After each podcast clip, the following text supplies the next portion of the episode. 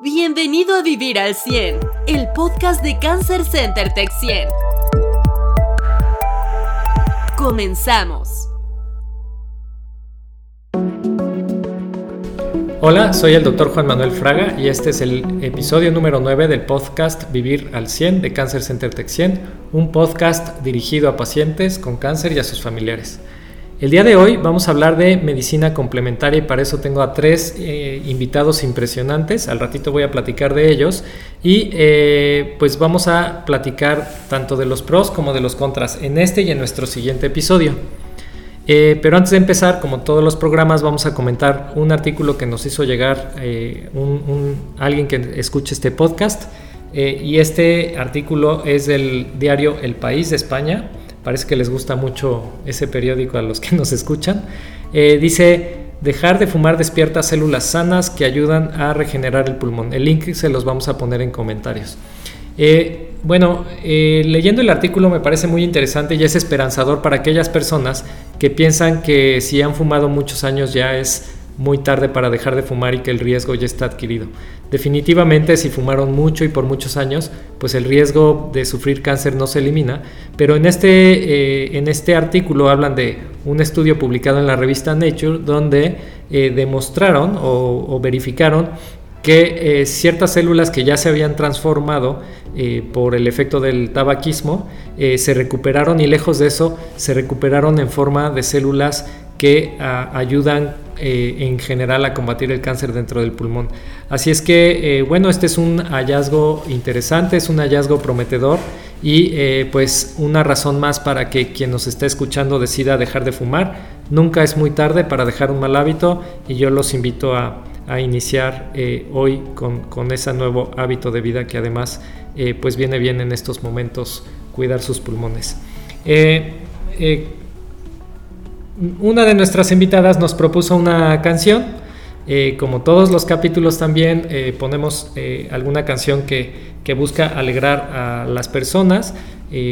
esta canción que nos traen el día de hoy es de los Rolling Stones y es She is Like a Rainbow. Los dejo aquí con una probadita.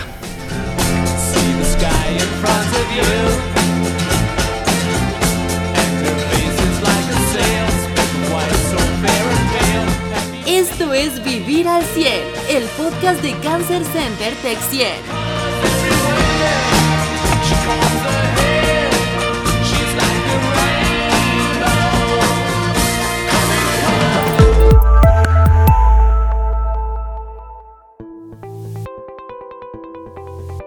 Bueno, y como les decía, tenemos eh, tres invitados de primera línea. Hoy me va a acompañar la doctora Miriam Quiles, quien ya ha estado aquí previamente en el programa conmigo. Ella estuvo en el episodio de eh, trabajo colaborativo, de medicina colaborativa. Eh, Miriam es médico general con diplomado y maestría en cuidados paliativos y nos ayuda a coordinar el equipo de calidad de vida en Cancer Center Texien. Hoy ella me va a estar ayudando a hacer preguntas a nuestros participantes y a comentar desde su perspectiva eh, sobre el tema de hoy. Y con nosotros está la doctora Lilian Terrés, que es, eh, tiene un diplomado en medicina eh, tradicional mexicana y herbolaria por la Universidad de Morelos. Obviamente ella es médico general también y tiene un posgrado en terapéutica con plantas medicinales y medicamentos herbarios de la Universidad de Ciencias Médicas de Villa Clara en Cuba. Además está por ser mamá muy pronto. Felicidades Lilian. Gracias. Y Alberto Sánchez es médico general eh, con especialidad en acupuntura del Instituto Politécnico Nacional. Tiene un diplomado en rehabilitación de la Universidad Autónoma de Querétaro y está por terminar la especialidad en nutrición, activación física y salud de la Universidad Autónoma de Querétaro. Alberto, bienvenido. Muchas gracias por acompañarnos. Gracias. Oigan, pues miren, el, tema de hoy se me hace muy relevante y es probable que no podamos con dos programas cubrir todo porque es muy amplio y las personas que escuchan este podcast y en general los pacientes con cáncer y sus familias tienen mucha curiosidad sobre estos temas. Entonces, eh, eh, pues voy a empezar con algunas preguntas y a partir de ellas vamos rebotando. El propósito de este primer episodio dedicado al tema es que la gente entienda cuál es el rol de la medicina complementaria o alternativa en el tratamiento del paciente con cáncer y cuáles pueden ser los beneficios de utilizarla. Ya en el próximo programa hablaremos también de, alguna otra perspectiva. Entonces, vamos a empezar con las damas. Lilian, eh, platícanos desde tu óptica, eh, qué es la medicina eh, complementaria o cómo se correlaciona con la medicina alopática, que es la que hacemos los médicos más tradicionales como, yo. Este, la medicina, este, la medicina convencional, que es la medicina que conocemos, la medicina alópata, la que estudiamos este, al hacer medicina general, esa es pues, la más este, común que hemos visto, sobre todo aquí en nuestro país, ¿no? que es una medicina occidental. Cuando la medicina complementaria es la que se utiliza en conjunto con esta medicina este, convencional, es la usada junto a la basada en evidencias. Entonces de aquí podemos tener muchas ramas que nos van a ayudar a complementar el tratamiento de un paciente.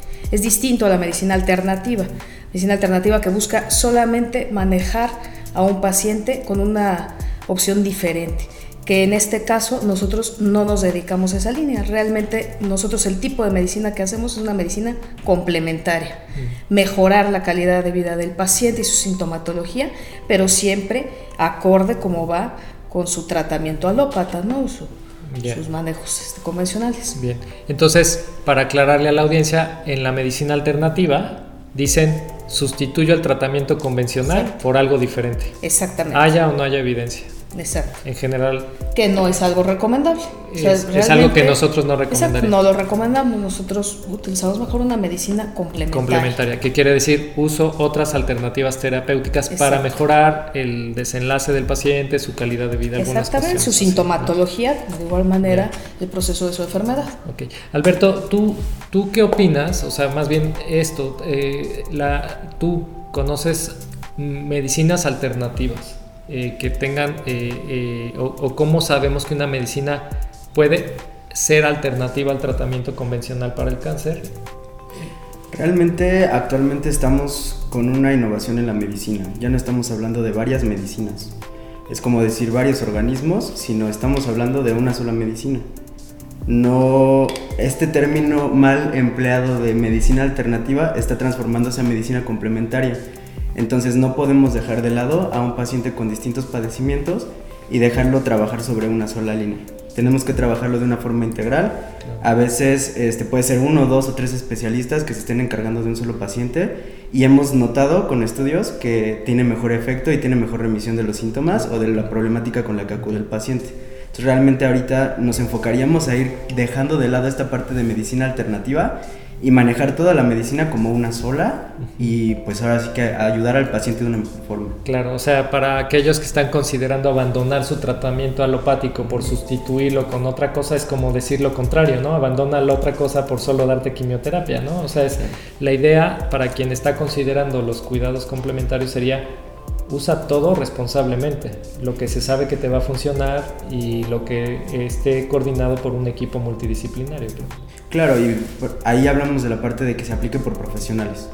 Realmente cuando nosotros estamos atendiendo pacientes, que sí nos ha pasado en la, en la práctica clínica, que van con alguien que no es profesional, a veces hasta el paciente llega más complicado porque no sabemos de toxicidad, no sabemos de efectos adversos o eh, efectos que se suman al mismo tratamiento de, de que estén llevando en el hospital y se contraponen o son peores para el paciente. Entonces realmente ahí debemos de tener mucho cuidado en la aplicación de este tipo de terapias justamente para no dañar al paciente y que sí tenga un buen efecto.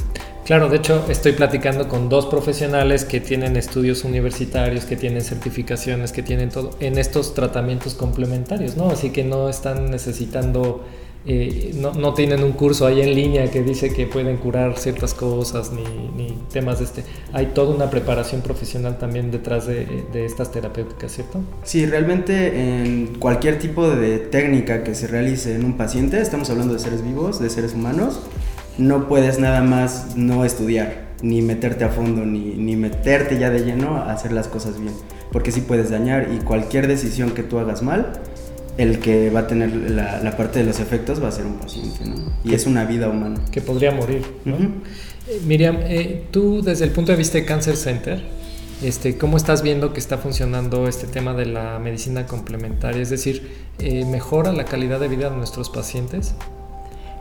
Hola, buenas tardes.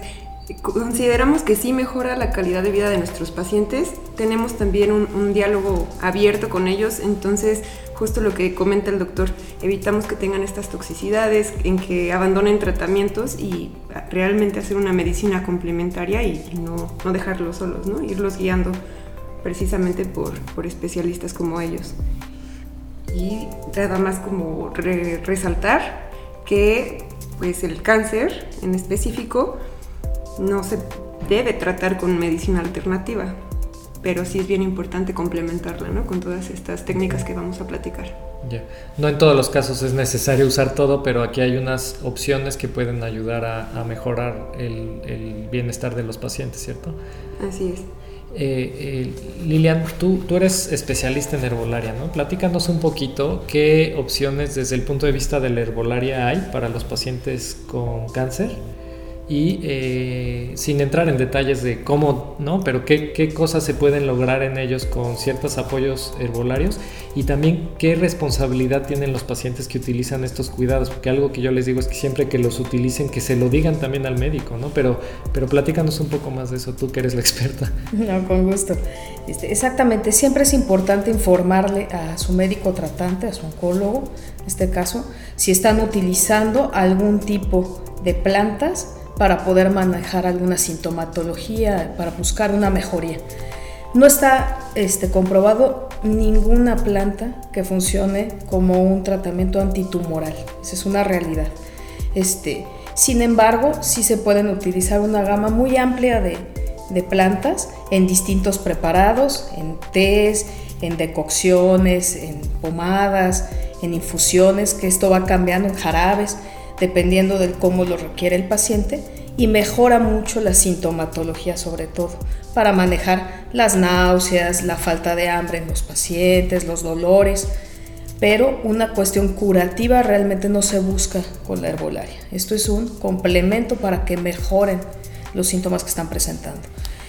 Es importante, yo siempre les comento a los pacientes que este, cualquier planta que le recomienden, que le digan, miren, el tecito este, se lo puede tomar, este, a mí me funcionó muy bien si mastico la sábila de esta manera, todo que siempre lo platiquen con su médico. ¿Por qué? Las plantas, como cualquier otra sustancia ajena, pueden llegar a tener interacción con los tratamientos que están recibiendo.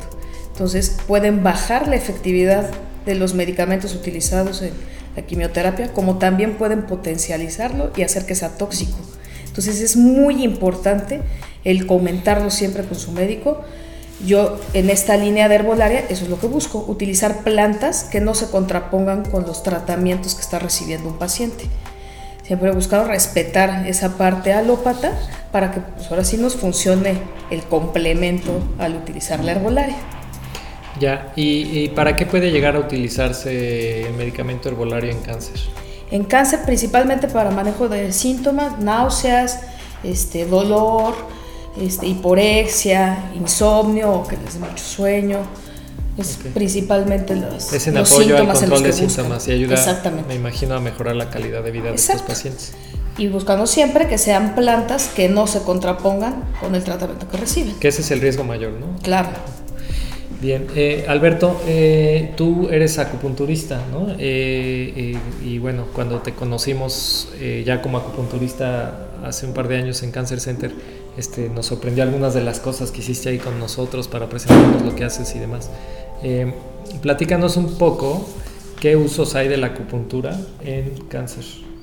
Bueno, realmente la acupuntura se basa en llevar al cuerpo a un equilibrio, en también mejorar el sistema fortalecer el sistema. Entonces, si nos vamos a eso, en el paciente con cáncer, podemos ayudar bastante desde la parte sintomatológica, disminuir náuseas, dolor, eh, aumentar la calidad de vida, que son las tres líneas principales de la acupuntura con el paciente oncológico, pero también podemos ayudar al efecto sistémico en el organismo, ya que tiene un efecto antiinflamatorio, un, un efecto a nivel también de secreción de hormonas, podemos mejorar mucho la parte del sistema contra el tratamiento de radio o quimioterapia, evitando algunos efectos secundarios, pero sin contraponerse de una forma como algún medicamento con estos efectos. Entonces, ayuda al medicamento, lo potencia y además ayuda a regular lo que necesitamos estar como protegiendo en el cuerpo. Me acuerdo cuando nos platicabas de, de, acupuntura, un ejemplo que nos diste sobre la diferencia entre la acupuntura puesta por alguien que sí tiene formación apropiada y alguien que no tiene formación apropiada, ¿no? El efecto placebo versus el efecto...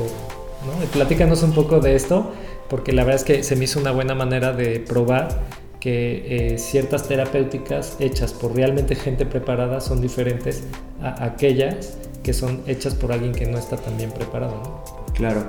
Bueno, ya desde mucho tiempo atrás conocemos este efecto, que es el efecto placebo, y sí sabemos que tiene un efecto sobre el paciente positivo. Realmente, por ejemplo, le damos algo, algo de tomar que ni siquiera es un medicamento a algún paciente y pueden desaparecer síntomas como náusea, como dolor, y nada más es por el hecho de nosotros estimular la parte interna del organismo para que regule.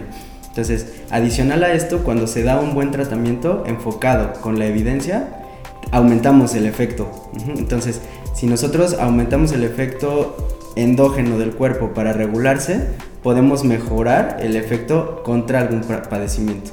Eh, a eso también se enfoca la, acupuntura bien puesta. Una persona que no está bien capacitada para poner acupuntura y lo hace, tiene el efecto placebo, pero nosotros como ya conocemos bien la parte de los mapas y de los efectos ya relacionados con estudios científicos, vamos a tener hasta a veces más del 50% de efectividad sobre la diferencia de comparado con alguien que no está bien preparado, o sea, 50 hasta el 85% de mejoría. Y, y Miriam, ¿estás de acuerdo que el efecto placebo a veces no sirve? O sea, a veces darle agua a alguien y que le quite el dolor eh, eh, no es necesariamente engañarlo, es, eh, pero es una manera de aliviar un síntoma disminuyendo el riesgo para el paciente. En, estos casos, muchas de las medicinas complementarias tienen este efecto, vamos a llamarlo psicológico, que ayudan, pero también hay evidencia, como dice Alberto, de que bien hechas eh, superan el, mero efecto placebo. Así es, recordar que somos no nada más un cuerpo, sino también mente y espíritu, entonces todas estas terapias nos ayudan de una u otra forma. Y hay algunas que están aprobadas y con evidencia de, su función. Ya, bueno, me hubiera encantado tener aquí muchísimo más especialistas de, cuidados complementarios. Desgraciadamente, algo que observamos nosotros es que eh, sean realmente profesionales certificados, acreditados y que puedan tener las credenciales. Quizás en el próximo programa platiquemos contigo un poco más, Miriam, de cómo verificamos que un profesional que practica la medicina complementaria realmente eh, pues tiene las credenciales para, para tener la confianza de ponernos en sus manos, ¿no? Claro que sí. Y, bueno, eh, Alberto, Lilian, les agradezco mucho que hayan venido a este programa. Es cortito, así son estos podcasts para que la gente no se canse de nosotros.